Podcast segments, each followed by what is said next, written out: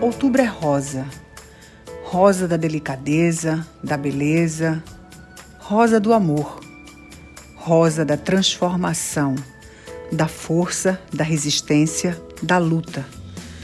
Rosa dos ventos, que às vezes mudam de direção, assim como a vida. As rosas de outubro são as rosas da vida. São as rosas chamadas Marias, Anas, Cláudias, Danielas. São mulheres. Somos mulheres.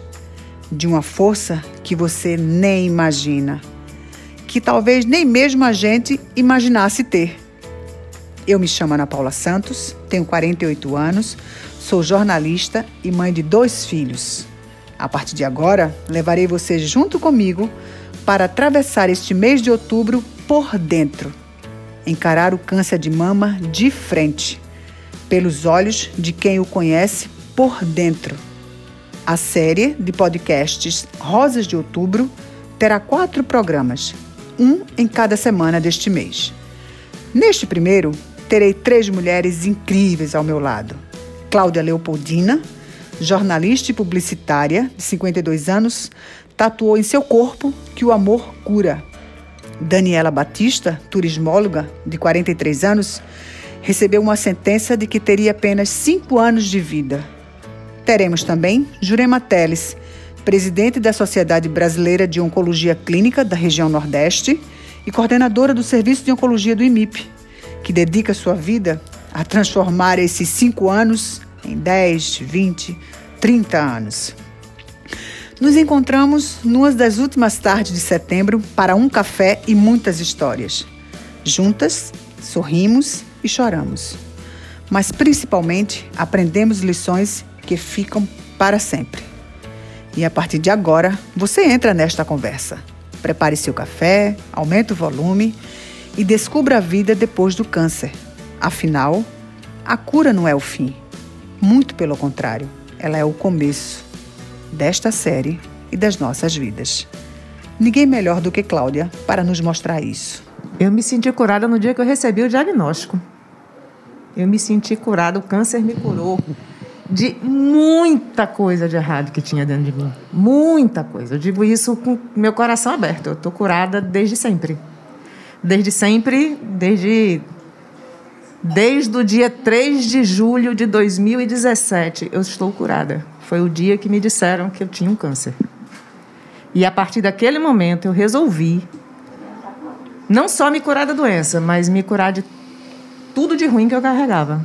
Eu, eu me curei de mágoa, eu me curei de tristezas que eu tinha, eu me curei de raivas que eu tinha, eu me curei de um monte de coisa e, como consequência disso tudo, depois de um tratamento bem penosozinho, eu me curei do câncer. Então, assim, eu, eu tô curada. E, assim, no dia que eu fiz a cirurgia, a coisa que eu mais queria depois que eu soube do diagnóstico era que passasse uma pessoa de branco na minha frente e eu dissesse: vem cá, tu tem condição de pegar ali um bisturi e tirar esse negócio daqui de dentro? Que era a coisa que eu mais queria era que tirassem, porque na minha cabeça, se não tirassem logo, aquilo ia continuar crescendo e eu ia morrer. Como eu não queria morrer, então, primeira providência, tira, né? No dia que eu fiz a cirurgia, também foi muito rápido. É, eu soube dia 3, foi no dia da ligação. Dia 5 eu confirmei com o exame, a ultrassonografia, porque eu estava só com o resultado da mamografia. Depois foi que veio o imunistoquímico e tal, que você tem 5% de chance daquilo não ser câncer, você já sabe que é, né? Enfim. Quando veio dizer que tipo era, não sei o quê, dar nome e sobrenome ao danado, dia 25 de julho eu estava operada. Então foi muito rápido. Então, assim, eu tenho todos os motivos da minha vida para poder dizer assim, eu estou construindo de novo e eu estou curada desde... Eu, eu, a, a, minha, a minha vontade de viver me curou. Sempre. E você, Dani, como é que você brindou a sua cura? Bem, uh, eu, eu me senti curada depois da cirurgia também, porque eu já não tinha mais o câncer dentro de mim. Então, como foi localizado né, o, o meu câncer, então tirou teoricamente você não tem mais câncer, né? Porque ele é local. Então foi embora. Então depois os tratamentos foram só para eu não ter é, uma, reinci, uma reincidiva para a minha cura ser mais, como se diz, é, é mais efetiva, né? Não sei, enfim, mas é, as chances de cura serem maiores, né? De não ter uma reincidiva, de não voltar. Então, eu me senti curada a partir do momento que eu fiz a cirurgia. E eu me senti brindando a vida quando eu terminei, minha, acho que minha última rádio. Eu disse, agora terminou o tratamento. Agora. Como é que você extravasou? Ai, eu não tive, acho que, um momento de, extra, de extravasar. Eu não, não fiz nada em especial. Eu só acho que agradeci muito, né? E em novembro, que eu terminei meu tratamento de rádio, eu fui para Gramado com meu filho, com minha sogra. Minha sogra é uma idosa. Eu, eu tinha terminado aqui um tratamento de câncer, ainda estava com o cabelo bem curtinho, e meu filho de quatro anos. E eu que tinha que ver tudo, né? Porque. Você era o guia. Cuidar dos dois. Eu disse, eu não sei como é. é. Eu não sei como é que isso vai dar certo, mas vamos. Aí, graças a Deus, foi maravilhoso. Acho que foi a minha comemoração, acho que foi essa viagem. Deu tudo certo, foi maravilhoso. Viu que a cura é apenas o começo de uma nova e ainda mais intensa vida? Hora de colocar a doutora Jurema Teles na nossa conversa uma das maiores especialistas do país e que luta pela cura todos os dias de sua vida. Você vai perceber o quanto ela se entrega e se emociona ao falar do seu trabalho e da sua relação com as suas pacientes. Onde é que está a cura do câncer? Ela reside em quê? É, é a pergunta de trilhões de dólares. tá no amor, tá no cuidado. É, eu acho que tá nesse conjunto todo, né? Da, não é só não é só a biologia, não é só a matemática, né? Mas é esse conjunto todo e a gente saber hoje a gente sabe que cada vez essa cura de todos os cânceres de uma, de uma, de uma mesma vez é difícil porque cada vez é mais personalizado. São processos muito diferentes de pessoa em pessoa e, e de novo não é um tumor, é uma pessoa, né? Que e, mas que está evoluindo muito. Eu fico brincando, né? Tem uma filha que diz que quer fazer oncologia, não sei o que. Eu falo, já, já. Eu, se a mais nova quiser, eu, faço, eu digo, vão dizer, mamãe, fazer um tratamento que caía cabelo, imagina só. Né? E assim, a, a gente está vendo uma revolução. Tem coisas assim que, que a gente brinca, né? Que pô, valeu a pena viver para ver isso, né? Então, coisas assim que eram extremamente complicadas, que não tinham resposta, que você tem respostas hoje com comprimido. É acompanhar essa transformação de uma paciente que chega muitas vezes desenganada, como Daniela ouviu aqui, ó, você só tem cinco anos de vida, aproveita e, e como é como é acompanhar esse, essa evolução, né, de um é, é, é isso faz sentido, que dá sentido à vida, né? Sim. E assim, e aí a pessoa quando eu comecei a oncologia não tinha esse, esse glamour, né? Aí fazia oncologia, mas assim, acho que os vínculos são muito fortes. Hoje, assim, os ganhos, as vitórias são mais frequentes e, e mais difíceis também faz mais sentido, né? E muitas vezes vale a guerra, né? Muitas doenças hoje é, caminham para um caminho de cronicidade, né? De precisar tomar um comprimido, como hipertensão, como diabetes por muito tempo. Então, assim, é uma doença que, mesmo você fala de controle, é uma doença que você vai ter sempre zelo, cuidado, fazer a revisão para o resto da vida. Então, muitas vezes a gente vira parceiro para o resto da vida dessas pessoas. Então, é uma, é uma responsabilidade e é uma honra, né? E às vezes eu tenho certeza que eu recebo mais do que dou. Em muitos dias.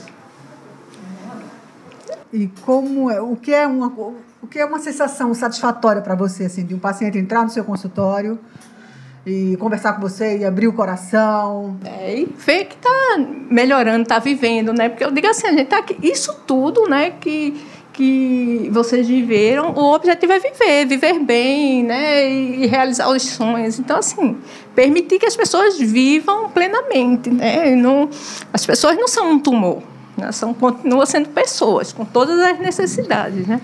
E quem vem para a sua sala não é um tumor, é uma pessoa. E é importante você estar lembrado disso, né? E cada pessoa é uma pessoa. E, não é, e, de novo, não é porque é comum, não é porque pareceu simples, que a pessoa não tem um dia que pode desabar chorando. Não, eu sou positiva, eu não posso falar. Pode, deve, todo mundo é, é gente, minha gente. Gente precisa ser tratado como gente. Né? E inclusive dentro do ambiente hospitalar, no ambiente de do, da, é, da consulta e cada vez mais essa questão tanto da positividade como do empoderamento é muito importante que as pessoas que sejam maior interessadas saibam do tratamento A, do tratamento B, de fazer as escolhas, né? A gente pode dar uma opinião, mas as escolhas são muito pessoais, né? O que é que você está disposto tem que ser no melhor interesse da pessoa, né? Eu acho que é por aí. Pela sua contagem pessoal, são quase dois anos de remissão? Quase dois anos. Quase dois anos. Eu faço dois anos dia 30. Eu conto a data certinha da minha última medicação, foi 30 de outubro de 2018. Esse mês agora de outubro eu conto para mim, né? Na minha contagem que a médica minha, minha onco me passou. Eu tenho todas as datas na minha cabeça. Todas as datas. Se me perguntar, eu sei de absolutamente todas. E eu, eu... me emociono com absolutamente é. todas. Eu comemoro minha vida todas as vezes que eu me lembro. É. Eu comemoro a vitória, a superação, a forma como eu enfrentei tudo. Eu comemoro todas as é. vezes. Eu isso me é uma, e celebro. Isso eu é uma trouxe... lição que você quer deixar para para Luiz Henrique, para seu filho, para outras pessoas que estejam passando por esse problema todo mundo. Minha, a minha família tem muito caso de câncer, de vários tipos. A gente é, a gente foi escolhido nesse ponto também, sabe? A gente vê, sabe, vamos botar um câncerzinho no mundo? Vamos, pega aquela família dali, ali tem tudo. Aí tem tudo, mas tem tudo mesmo. Eles aguentam, eles são madeira que cupim não rói, tá lá, tudo, tudo que você possa imaginar. Neste momento, tem a, a, neta de um primo meu tratando de leucemia. Então, assim, a gente tem. Eu, eu digo a você, sempre tem alguém tratando de alguma coisa. É uma coisa impressionante. É, e aí, é, é, eu digo sempre para meu filho, a gente, a vida não dá nada fácil. A única coisa que a gente ganha fácil nesse mundo é peso. O resto não é fácil. É. Né?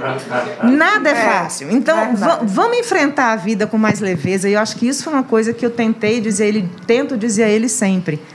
É, vamos enfrentar a vida com mais leveza. A gente tem que aprender que todas as, as, as lições que a gente está passando, os momentos que a gente está passando, eles são difíceis para a gente, mas eles podem ser muito mais difíceis para quem não tem condição de ter o apoio que você tem, é. de ter a assistência médica que você tem, de ter uma família que fique do seu lado. Eu conheci uma moça quando eu estava fazendo minha radioterapia que ela teve câncer dois diferentes ao mesmo tempo nas duas mamas e o marido chegou para cá e disse: "Não tô afim não de você mais não".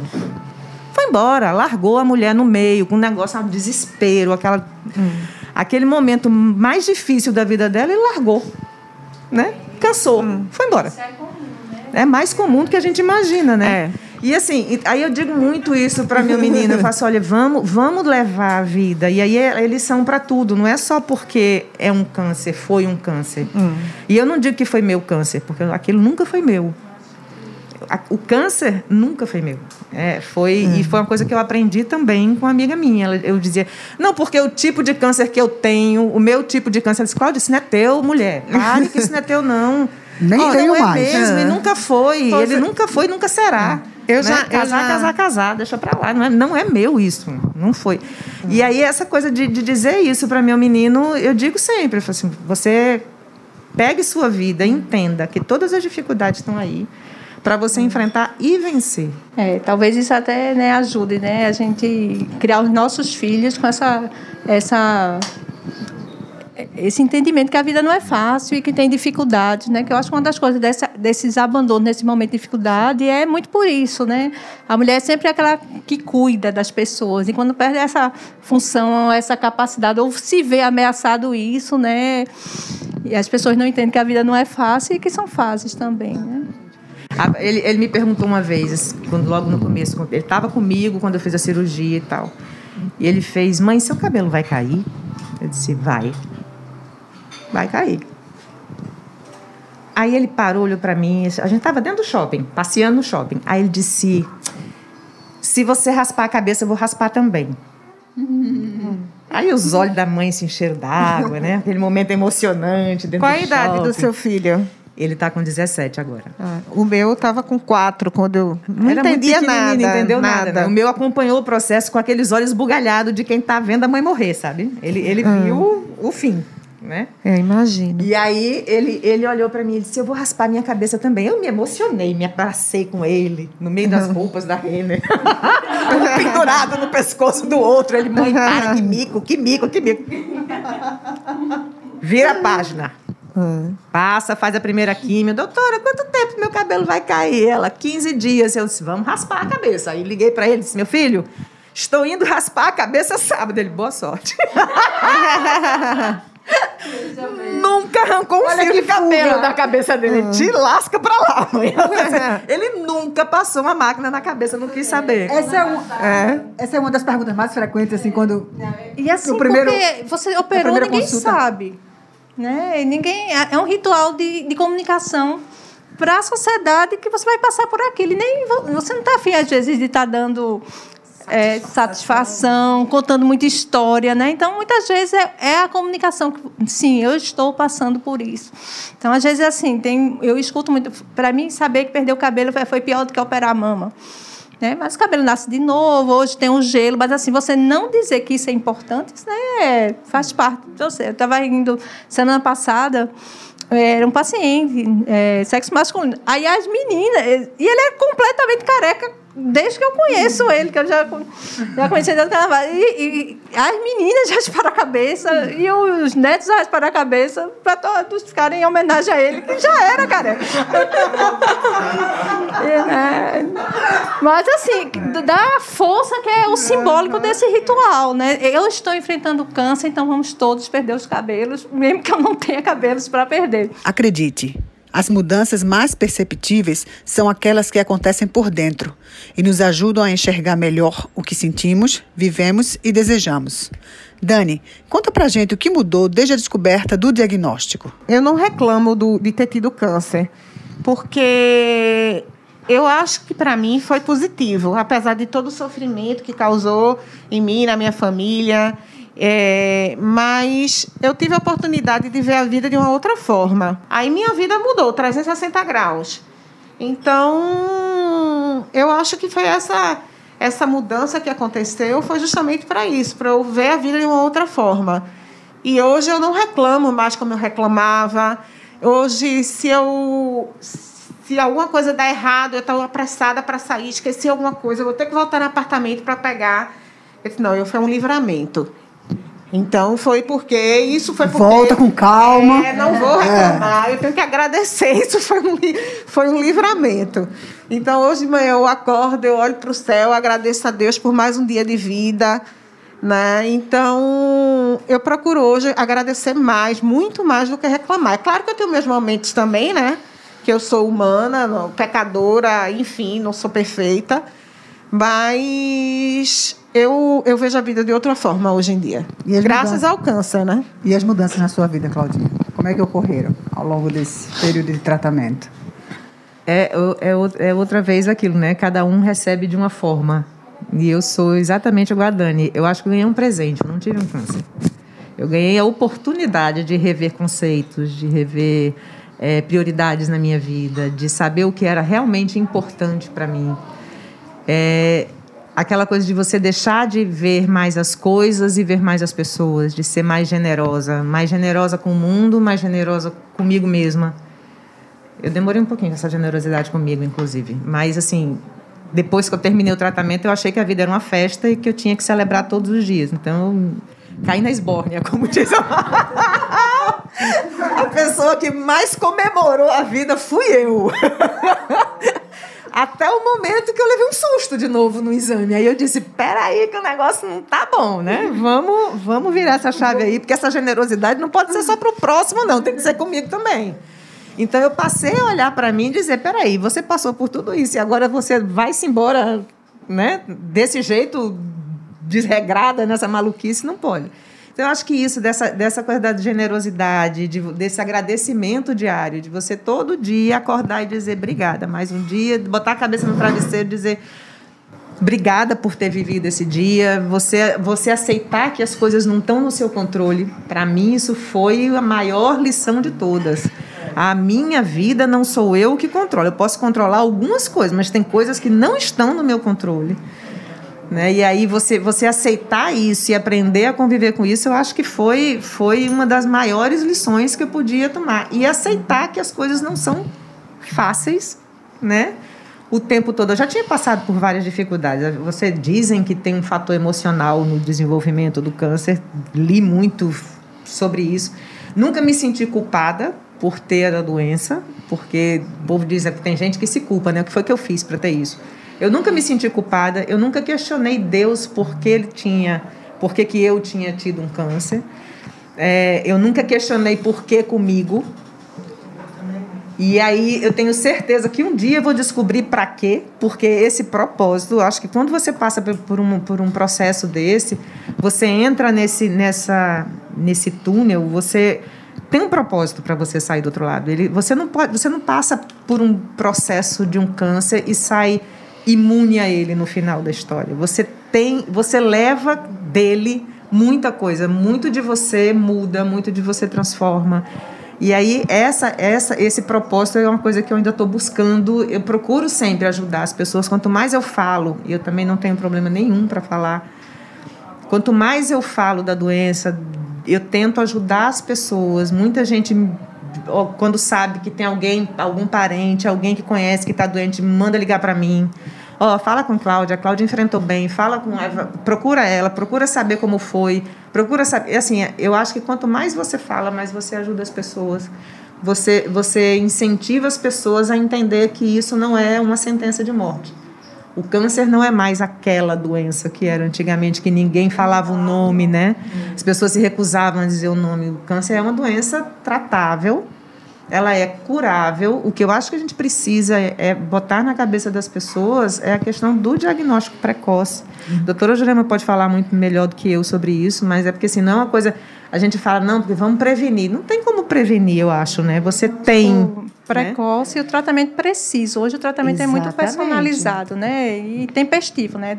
Câncer é uma doença tempo dependente, né? Falando aqui da importância dos 20 dias. A gente tem uma lei no Brasil que é 30 dias para diagnosticar e 60 no máximo para tratar.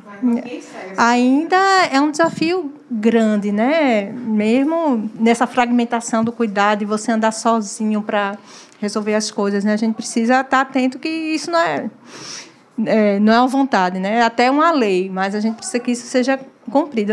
ouvindo vocês, falando, quando terminei foi uma festa, né? Tem paciente que quando termina tem uma ressaca, assim, e agora, né? Que, assim, parece que estava pilhado fazendo o tratamento e, e aquela rede de cuidado que está no começo começa a esmorecer, né? E assim, eu tenho muitos pacientes que o, o fraquejar, o cair a ficha, e agora como é que eu vou viver?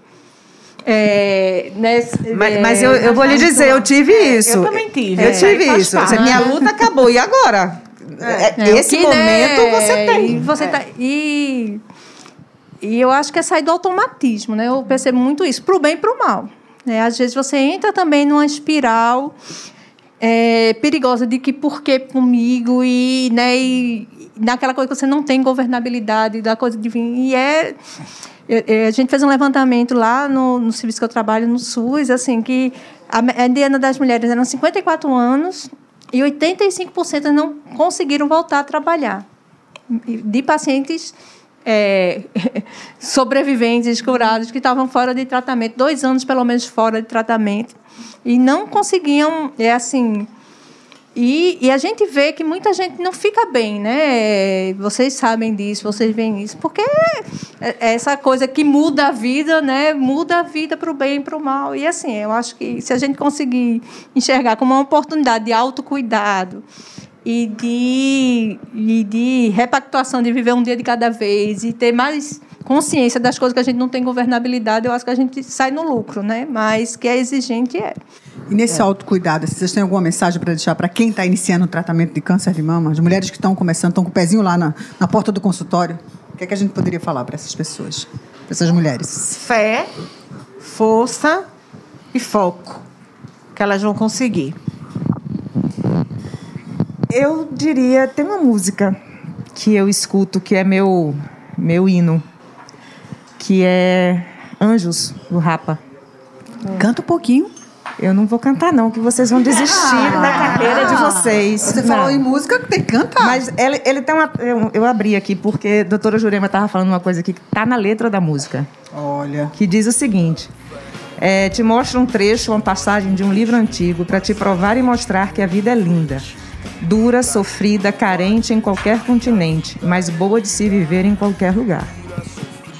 É. Eu acho que a gente precisa deixar isso para as pessoas. A gente tem que lutar pela vida da gente. A gente tem que lutar por aquilo que é bom. Viver é bom. Vamos embora, velho. Vamos, vamos, vamos pegar esse, esse boi pelo chifre e domar ele e vencer, porque é possível vencer. Não é, não, é ter medo do câncer, é enfrentar o câncer. Na hora que você enfrenta e acredita que você pode se curar, você, você tem. Eu acho que você começa a vencer a batalha aí, sem se entregar. E depois você se torna uma pessoa muito mais forte, né? Pelo menos eu me muito. sinto. Se eu, se eu venci um câncer, o muito. que vier pela frente, eu encaro. Eu aguento qualquer coisa. Mulher, quando eu quebrei o pé, a ortopedista chegou para mim e disse: Você vai passar 45 dias sem botar esse pé no chão. Você aguenta? Eu disse: Qual é a próxima pergunta? é aquele negócio de você não ter medo de enfrentar as coisas que você tem que enfrentar. Vamos embora, tem que ser, vamos embora. Eu acho que a gente tem que, que, que acreditar mesmo. acho, é, essa coisa da fé. Essa música me passa muito isso, essa coisa da fé. De você acreditar que tem anjos que olham por você, de você acreditar que tem sempre uma força que está tá maior, que ela é, que eu, eu digo muito, isso é a força do amor. É o amor de Deus por você, é o seu amor por Deus, é o amor das, suas, das pessoas que te amam, olhando por você e rezando por você. É o seu amor próprio. Eu acho que tudo isso é uma força que faz você vencer. Eu tatuei. Aqui. O amor me curou. E foi o amor que me curou e vai continuar me curando sempre. Ele está aqui comigo e vai continuar comigo para sempre. Não poderia haver forma melhor de terminar nosso primeiro programa. Com o amor e sua força de transformação. Força que eu sinto hoje. Este programa foi sobre a cura, mas até chegar nela existem passos fundamentais que vamos dar juntos nas próximas edições. Passos que estou dando hoje na minha própria vida. No Brasil, apenas em 2020, há uma estimativa de 66.280 novos casos de câncer de mama em mulheres. Temos muito trabalho pela frente. Então, espero você no próximo programa. A vida nunca tem fim, não tem fim. Secretaria de Saúde, Governo de Pernambuco. Mais trabalho, mais futuro.